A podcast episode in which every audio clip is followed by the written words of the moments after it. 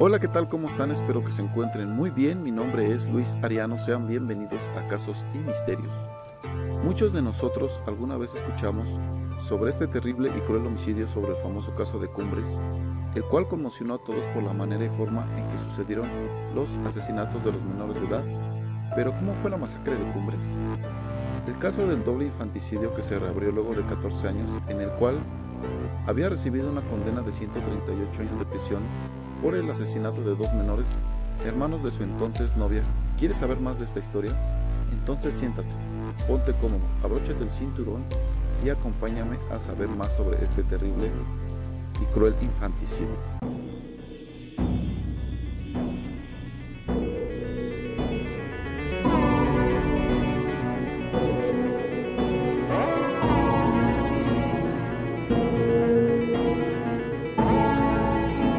Santoy Riverol fue acusado del asesinato en 2006 de dos hermanos de 7 y 9 años de edad en Monterrey, Nuevo León.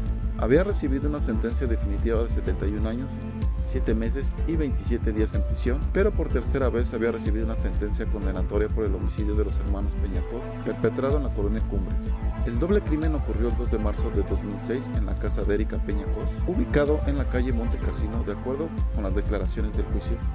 Los niños fueron asesinados en su casa después de que Diego la visitó para intentar dialogar y así reanudar su relación. Ambos se habían conocido en la fiesta de 15 años de una amiga mutua, mientras Diego estudiaba ingeniería y había incursionado en la conducción televisiva. La historia de amor entre los dos era aceptada por las familias, incluso Diego pasaba festividades como Año Nuevo con los dos. De acuerdo con el testimonio de Erika, después de tres años de relación decidió terminar con Diego porque se había convertido en un hombre agresivo, posesivo y celoso.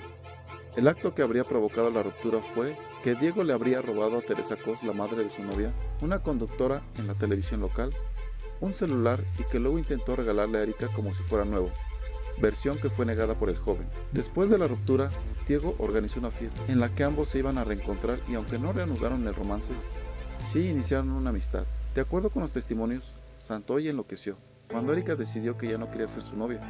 15 años atrás fue cuando comenzó toda esta pesadilla.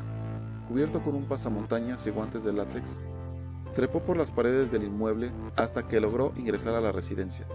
Una vez dentro, se escabulló hasta la habitación de Erika para intentar convencerla de que no lo abandonara, pero ante la negativa de la joven, Santoy asesinó a su hermana de 3 años de edad, María Fernanda Peñacos, y a Eric Azu, de 7 años. Antes de huir, intentó degollar a su expareja y secuestró a la empleada doméstica.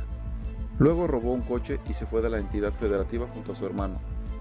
Cuatro días después fueron localizados y detenidos en Oaxaca mientras viajaban en un autobús con dirección a Guatemala. Tras el aseguramiento, los hermanos Santoy fueron trasladados de regreso a Monterrey. Cuando Erika Peña Cosa recuperó de las heridas del cuello, declaró que su exnovio era el único culpable de haber asesinado a sus dos hermanitos, como venganza por no haber aceptado ser su novia de nuevo. Pero Diego, entonces de 21 años, aseguró que su exnovia también era responsable de la muerte de los niños. Afirmó que ella había matado a sus hermanitos porque los odiaba. Además que dio a conocer que él solo la ayudó a asesinarlos, ya que la chica lo había presionado para cometer el crimen, aludiendo a una falta de amor hacia ella. Yo estoy dispuesto a pagar por lo mío, pero por lo tuyo no, le dijo Diego a Erika en un careo ante lo que ella respondió. Mis manos están limpias, al igual que mi alma. Sin embargo, él insistió en la participación de la joven al señalarle, ¿qué sentías mientras le encajabas el cuchillo en la espalda y en el cuello?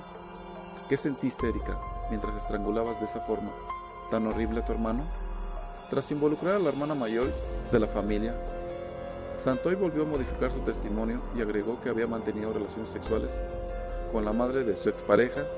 En esa versión, Erika habría matado a sus hermanos en un ataque de ira. A pesar de que Diego Santoy insistió en las declaraciones en contra de Erika, las autoridades dijeron que no existían las pruebas necesarias, por lo que el 11 de octubre de 2010 fue condenado a 138 años de cárcel por los delitos de homicidio calificado contra los niños, privación ilegal de la libertad, robo de vehículo y tentativa de homicidio. El caso del llamado asesino de Cumbres fue tan famoso que se filmó una película llamada Cumbres, del director mexicano Gabriel Nuncio. Incluso hubo gente que se formó grupos de admiradores de Diego Santoy, quien se casó en prisión con una de las fundadoras de estos grupos. Erika se casó y vive en el estado de Guanajuato. Su madre también desapareció como figura televisiva y toda la familia abandonó la ciudad de Monterrey. Como muchos ya sabemos, el viernes 14 de febrero se dio a conocer que Diego Santoy ganó un amparo con el que reabrirían el caso por el que recibió una condena de 138 años de cárcel, que después fue reducida a 71 años por buen comportamiento, el cual apenas este martes pasado recibió la sentencia por los delitos de homicidio calificado, homicidio calificado en grado de tentativa, robo calificado y privación ilegal de la libertad en su carácter de secuestro. El hombre conocido como el asesino de Cumbres probablemente pasará el resto de su vida pagando su condena en la cárcel. Además de la privación de su libertad, Santoy tendrá que pagar 217.139 pesos por reparación de daños tras el asesinato de los menores Eke Azur y María Fernanda Peñacos y León. También deberá cumplir con el pago de 23.400 pesos a Teresa Guadalupe Cos y León Navarro por tratamiento psicológico, 10.400 a Erika Peñacos por tratamiento psicológico, así como 23.400 a Catalina Bautista Juárez por tratamiento psicológico. Aunado a esto tendrá que cubrir 53.390 pesos de gastos por estudios y atención médica y otros 10.030 pesos por incapacidad parcial a Erika Peñacos, con lo que se acumula un monto total de 337.760 pesos.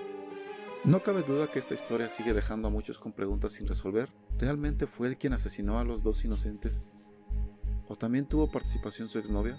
la hermana de los dos niños asesinados, podemos observar a veces cómo de un gran amor de dos personas, a veces por celos, inseguridades o la falta de comunicación, falta de confianza, puede una mente llegar a pensar en hacer todo esto, no solo echando a perder sus vidas, sino la vida de las personas inocentes. ¿Realmente vale la pena llegar a estas situaciones por amor? Si así se puede decir. ¿Cuántas parejas en estos momentos atraviesan esta misma situación? romances, separaciones y demás cosas. ¿Cuántas veces hemos visto violencia en parejas, violencia en la familia, que pueden llegar a desatar otra situación como esta? ¿Hasta dónde es capaz de llegar la mente humana en este tipo de situaciones? ¿Tú qué piensas de todo esto? ¿Realmente vale la pena hacer todo este tipo de cosas cuando la relación ya está fracturada? ¿Llegar a estos grados teniendo que arrepentirse toda tu vida por tomar malas decisiones que te dejarán marcada para siempre? o marcado para siempre? Me gustaría saber tu opinión. Ya sabes que si deseas hacerlo, puedes dejar tu comentario. Ya sabes que si este video te gustó, dale like, manita pulgar arriba, compártelo con tus amigos y en tus redes sociales. Eso me ayudaría mucho a seguir trayendo este tipo de historias para todos ustedes. Si no te has suscrito al canal, te invito a que lo hagas activando la campanita de notificaciones para que YouTube te avise cada que subo un video nuevo y no te pierdas ningún caso como este. Y bueno, por mi parte ha sido todo, les mando un fuerte abrazo, nos vemos en un próximo video y recuerda que esto fue Casos y Misterios.